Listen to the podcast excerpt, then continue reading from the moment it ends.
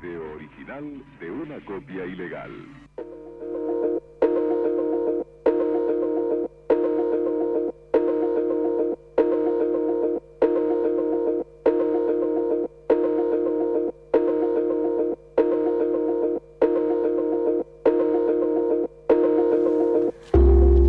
...45 minutos pasan de las 9 de la mañana, perdón Agus. No, no, Buen no, te- día, te, Agus. te esperaba, te esperaba, pero Ay. no sabía qué iba a suceder. Pasan bien, 45 minutos de las 9 y del otro lado lo tenemos a José Mazón preparado para hacer su columna de cultura libre. Preparado, sí, sí, aquí estoy, acá estoy, ¿cómo andan? Buen día, ¿cómo estás? ¿Cómo la estás pasando a este mes de aislamiento? Con este mes, Eh, hoy se cumple un mes. Hoy se cumple un mes, sí, yo creo que le metí una semana más, porque Sí. las clases este, se suspendieron una semana antes, con lo Sí. cual este, me, nos tuvimos que quedar acá con Julia, que no tenía jardín, así Ajá. que ya, ya llevo un mes y una semana. Eh, se está haciendo complicado. El otro día este, pensaba que hacía un par de semanas de, de aislamiento y ya medio que caminaba por las paredes y, pensaba en, esa- en todas las personas privadas de su libertad, Sí. que yo de, de última puedo salir al chino a comprar algo de comida. Una pero excusa. aquellas personas privadas de su libertad no pueden hacer eso y encima Exacto. están en una celda de dos por dos, entonces Ujú. digo, uh, debe ser jodido, debe ser muy jodido. Creo que por primera vez lo, lo logré entender en carne propia. Si bien antes Claro. Este, Mm. lo, trataba de razonar esas situaciones, digo ahora, bueno, las entiendo realmente en carne propia. Sí, es. Pero bueno, la vamos piloteando. Pero bueno, Es- sí. Nada, ten- tenemos internet, tenemos tele. Digamos, en un punto tenemos una situación privilegiada. Sí. Eh, ¿En qué tema nos vas a introducir hoy, José? Vieron que mm, con esto de la, de la cuarentena, una aplicación que se hizo muy, muy, muy famosa en este último Ajá. mes casi. Sí. Zoom. ¿Zoom? Zoom. ¿Sí? Ahí está, Zoom, Sí. exactamente. Zoom, una aplicación que este Sí, no se hace- conocía tanto. no se conocía tanto, era una aplicación que se usaba más en, en los ámbitos este, laborales que, no, en, que en otros ámbitos para hacer reuniones este, remotas en- entre personas y con el con la cuarentena con, con la cuarentena obligatoria bueno es- este tipo de herramientas como Zoom en particular donde antes la usaban algunas personas solamente para trabajar ahora empezó a tener otro uso y lo, lo usamos no solamente para trabajar sino para eh, cantarle feliz cumpleaños a algún familiar Mm, que está eh, este, en otra casa, Ujú. Prendemos el Zoom y nos tomamos unos mates con los amigos y charlamos, Sí. este, todos adelante de la pantalla, etcétera, etcétera. Ahora, siempre en estas columnas hablamos de software libre, pero intentamos hacer más hincapié en un concepto un- poquito más amplio y también un poquito más profundo, que es el de soberanía tecnológica. Con el uso mucho más masivo de Zoom que hasta hace dos meses, se le empezaron a, a ver las grietas a, a este servicio, que uno lo puede utilizar desde su computadora o desde el teléfono, instalando una aplicación. Sí. Ujú. De más está decir que Zoom, como este, la, la inmensa mayoría de los servicios que utilizamos en nuestra este, en nuestras computadoras o en nuestro teléfono, y cuando hablo de servicio hablo de el correo electrónico, las redes sociales, etcétera, etcétera, te dan una aplicación para que vos te instales en el teléfono. Esa aplicación, de más está decir, decía, no es software libre, que significa vos no podés desarmarla y ver cómo está hecha y ver Claro. qué hace realmente. Y, digamos, empezó a suceder este, que esta, esta solución tecnológica tiene algunos, algunos puntos flacos. Sí. Más allá del hecho de que la aplicación que vos te instalás en tu teléfono o en tu computadora no es libre, tiene algunos puntos flacos que hace que sea un poco insegura. Ejemplo, este, armas una reunión por Zoom para verte las caras con tus amigos y tus amigas y de medio que de la nada aparece uno que se mete en la conversación y digamos livianamente molesta. Algunos incluso se han, se, se han metido en... en- Pero que se meten así como con el video y la imagen, se todo. meten con se meten con el video y con la imagen y Ah. empiezan a, a- a- a molestar en algunos Ah. casos a hacer cosas un poco más este, subidas de tono Sí, acá me están, me están diciendo. sí sí sí Terrible. Terrible bueno digamos Mm. digamos que la Mm. digamos que el- la seguridad de esta de esta plataforma Sí. Zoom en esto en, en- entendida en estos términos en el, en el hecho de que vos estés hablando con a- con este, con amigos y con amigas y digamos y la conversación queda ahí no sería su fuerte. Em, también Sí. digamos, ahí el uno empieza a pensar, bueno, está bien, Zoom, digamos, la seguridad de, de- de un servicio como Zoom deja que desear. Hmm. ¿Qué hago? Bueno, ¿hay aplicaciones y soluciones libres para Mm. esto? Sí, hay soluciones libres para utilizar en vez de Zoom. Una de ellas es Jitsi. Sí, esa la usé en, en la universidad.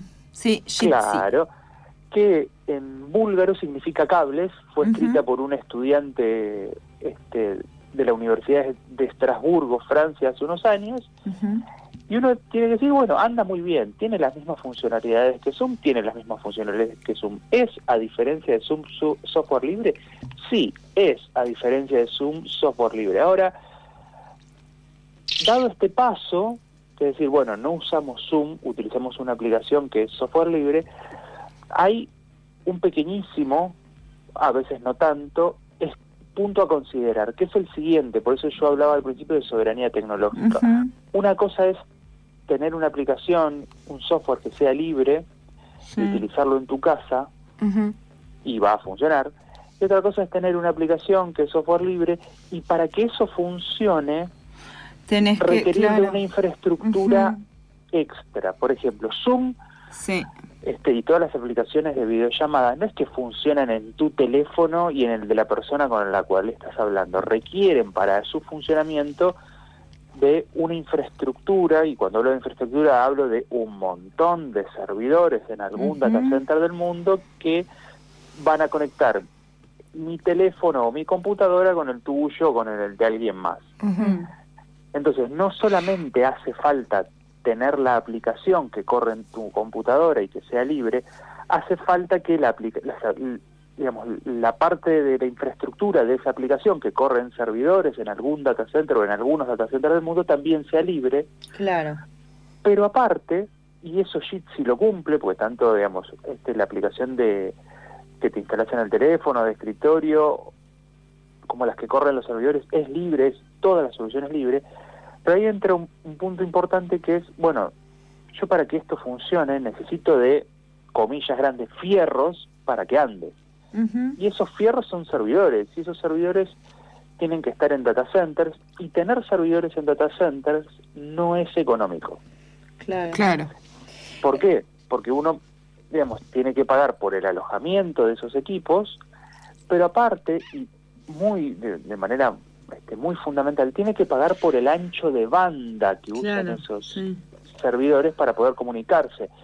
Y una aplicación de videoconferencia hace uso intensivo del ancho de banda. Entonces, digamos, yo he leído un, mo- un montón de notas que, que se habla de, bueno, no hay Zoom, bueno, instalemos Jitsi, bueno, Sí, pero Atento. también, claro, porque eh, lo que te, bueno, por ahí yo lo digo como más sin, sin tantos términos tecnológicos, pero yo para poder comunicarme por Jitsi tuve que usar el explorador Chrome, que eso tiene que ver con estos fierros que estás hablando, ¿no? tiene que tiene que ver ahí con que, digamos, que anda mejor en, en, en, en Chrome que en, en Firefox. Pero Ajá. digo, dejado ese detalle de lado, Ujú. imaginémonos que nosotros este, queremos tener nuestro propio Jitsi en FM La Tribu para hacer las reuniones de operadores o para hacer las reuniones de programas. Bueno, para que nuestro amigo Tute, que mantiene la infraestructura Sí. tecnológica de la tribu, Y María. instale Ji- claro, Ji- Jitsi, requiere que la tribu tenga servidores en algún data center y esos servidores salen caros. Claro, claro. Y esos servidores hacen uso intensivo de ancho de banda que en Argentina en particular es muy caro. Entonces, Claro.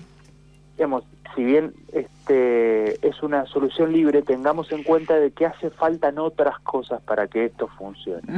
Obviamente, digamos, de todas maneras pueden entrar a, a jitsi.org, meet.jitsi.org y pueden crear sus reuniones ahí y, y el servicio es, es gratuito, el que está instalado ahí y da un servicio bastante digno.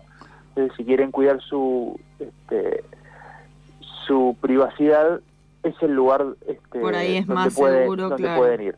Sí, Pero- eh, nos había llegado otra que nos llegó aquí a la radio, otra denuncia de esto de Zoom. Era una persona que contaba que había estado hablando con nada, con parte de su familia y quien había armado la reunión por Zoom eh, recibió un correo electrónico donde le decía tenemos todas tus contraseñas y las, las, las detallaba las contraseñas.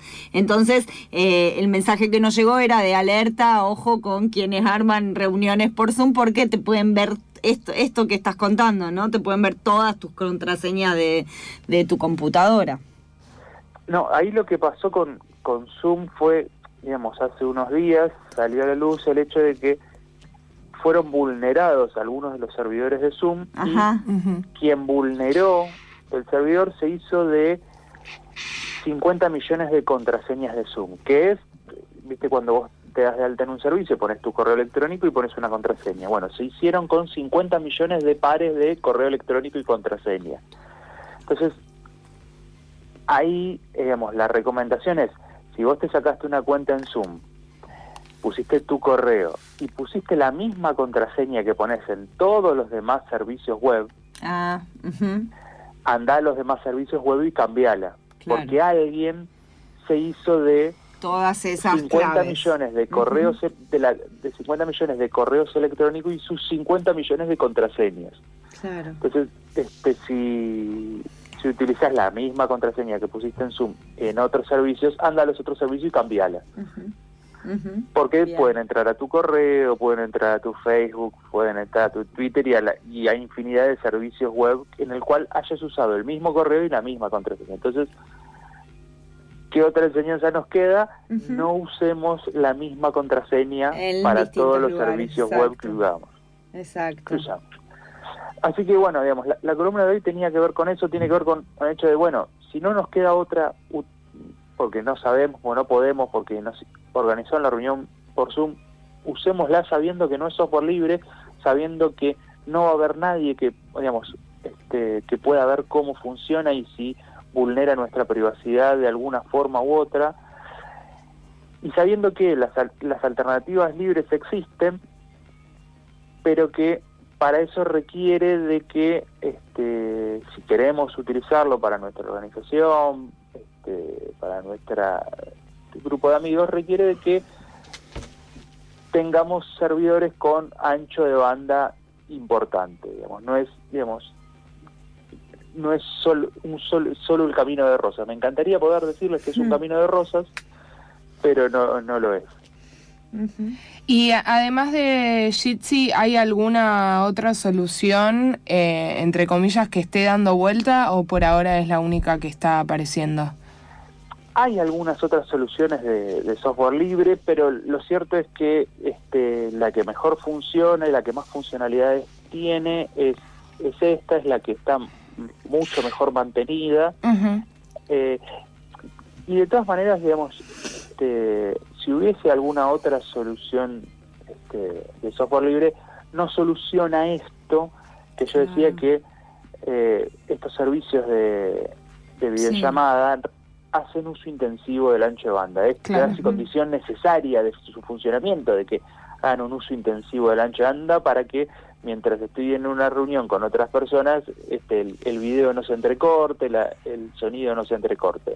Entonces, este, sí hay otras soluciones, la verdad que Mm. este, no son tan, no están tan mantenidas y tan bien diseñadas como como Jitsi.